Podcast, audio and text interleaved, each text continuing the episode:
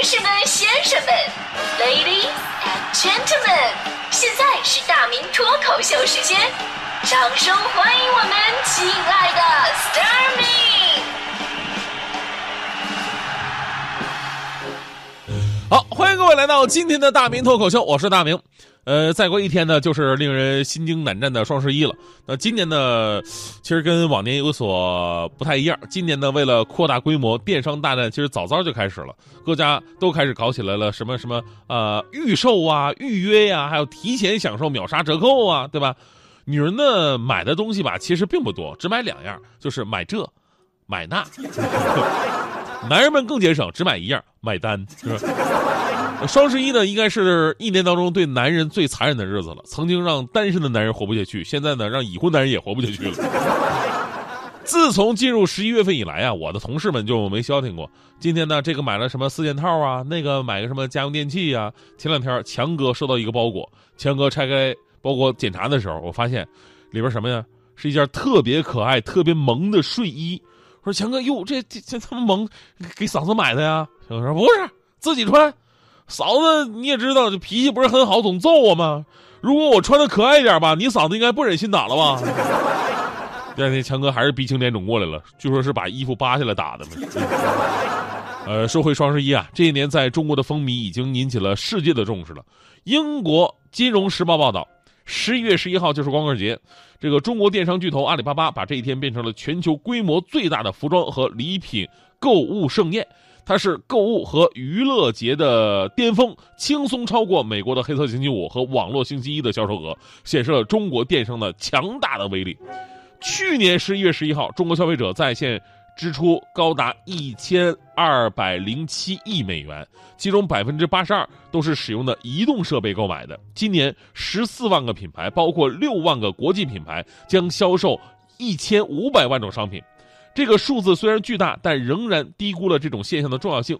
中国正经历一场消费革命，堪比十八世纪发生在欧洲的消费革命，后者在十九世纪百货商店问世的时候达到一个巅峰。确实，我看了报道之后呢，我觉得英国人没有说错，这不仅仅是一场促销，更是一场变革，不仅仅是销售渠道和购买方式的变革，而是金融的变革。您懂吗？金融的变革呀，我体会非常深刻。比方说。以前我们总是把钱揣在兜里，对吧？自从我们有了银行卡之后，没人把钱揣兜里了吧？都存银行，存到卡里边，发现哎呀，还是把钱放在卡里安全啊，对吧？但现在又有了网购，我们发现一个问题：把钱放在卡里才是最不安全的，还是揣回到兜里吧。我一个朋友就考虑过双十一把钱放哪的问题，啊，这次呢他灵机一动，哎，我把银行卡里的钱呢转到我老妈的卡上。啊，老婆如果问起来呢，我就说，哎呀，咱妈呀急着用钱啊，我就转给她了吗？再过阵子，她她把钱转回来，哎，我这么说，我媳妇也说不上什么，对吧？这个转完钱之后啊，暗自得意的，结果这时候他妈把电话打过来了，特别激动，哎呀，还是我儿子孝顺呢。你妈，我正愁双十一你爸不给我钱，我怎么买东西呢？双十一没有女人是可以幸免的。更可怕的还不止如此，因为呀，你想想。要不了多久，还有双十二、圣诞节、元旦、情人节，所以说送给各位四个字吧：节哀顺变嘛，是吧？那么还是让我们正视双十一吧。其实呢，这说白了就是个买东西打折的日子。那么各位电商爸爸们，你们真的有在为我们诚心的打折吗？相比过去简单粗暴的直接降价，今年不少网友发现了，什么包括淘宝啊、天猫、京东在内的各大电商平台都推陈出新了。在优惠模式上做起了各自的文章，什么火炬红包啊，呃，群战队红包啊，定金膨胀，还有什么双十一津贴，各种名目的优惠项目是层出不穷。但一番体验下来呀，各种堪比高考数学题似的烧脑，不少消费者吐槽了，简直想把手机扔了。做人咱们不能简单一点吗？啊，想占点便宜怎么这么就这么难呢？对吧？比方说有电商在搞什么提前下定金的这么一个活动。但在很多店家，这并不是最优惠的。有网友发现了，某，呃，某一款哈，膳食纤维饮料四盒，双十一的价格呢是六十九块九毛钱，定金是十块钱，定金呢可以抵三十块钱，到手的价格也就是四十九块九。同样的产品两盒装不需要定金，双十一当天经过让利的价格是三十二块九，比下定金的价格还能优惠十七块钱。所以说你下这定金是没有意义的啊！当然这前提是你要经过一系列的计算。再比方说。某小型电器原价是一百二十六块钱，双十一的价格呢是七十七块钱，看起来真的非常划算。但实际上，该小型电器在平时，你要买的话，每个人都可以领一个六十块钱的优惠券，券号的价格只要六十六块钱，其实比双十一还便宜。那以上两种算法只是比较简单的，还有什么限时限量购买的产品啊，在当天前多少多少分钟购买，当天前多少件商品。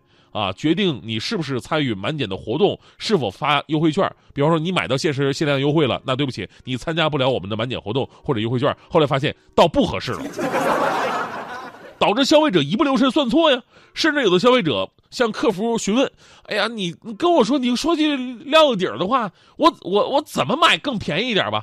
客服说了：“那这我我也不知道啊，客服也算不过来了。”还有一些比较常见的问题，比方说线上线下同款商品质量不一样，因为有的品牌呀有电商专供款，还有赠品不能享受常规的售后服务，还有双十一之前先涨价然后再打折，其实啊这个价没便宜多少。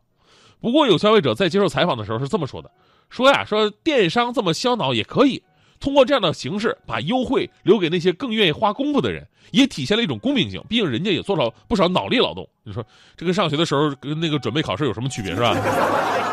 电商的强势发展，代表着当今市场的一种需求和社会的发展需求。你永远无法阻止你的女人买东西。我有个朋友想尝试啊，说跟女朋友逛街的时候看到一个维纳斯的雕像，大家伙也知道维纳斯长什么样哈，就没没胳膊嘛。我朋友旁敲侧击他媳妇儿说。这个雕塑告诉我们什么道理啊？告诉人们，有个女人呐，曾经网购网购的太凶了，花光了所有的钱呢，连衣服都没得穿了，最后还把手给剁了，是吧？当时他女朋友听完以后觉得很有道理，于是后来呢，换了一个男朋友。所以咱们值此双十一到来之际，再次提醒各位哈，想买就买吧，但是一定注意，呃，保存您的购物凭证，比方说促销活动的截图。商家承诺的截图与卖家的聊天记录、购买记录、快递单号等等，以备后日，啊，以以备以后啊出现这个纠纷的时候有充足的证据来维护自身的合法权益。祝各位今夜无眠吧！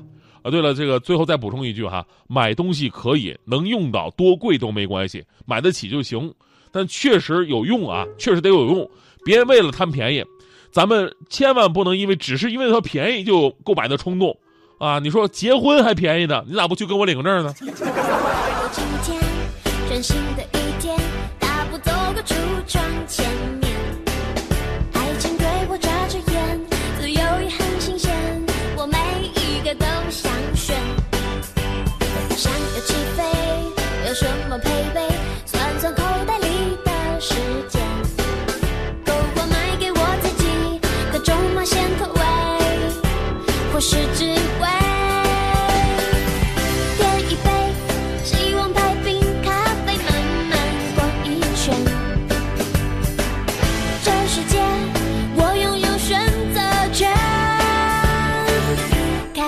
星星，下，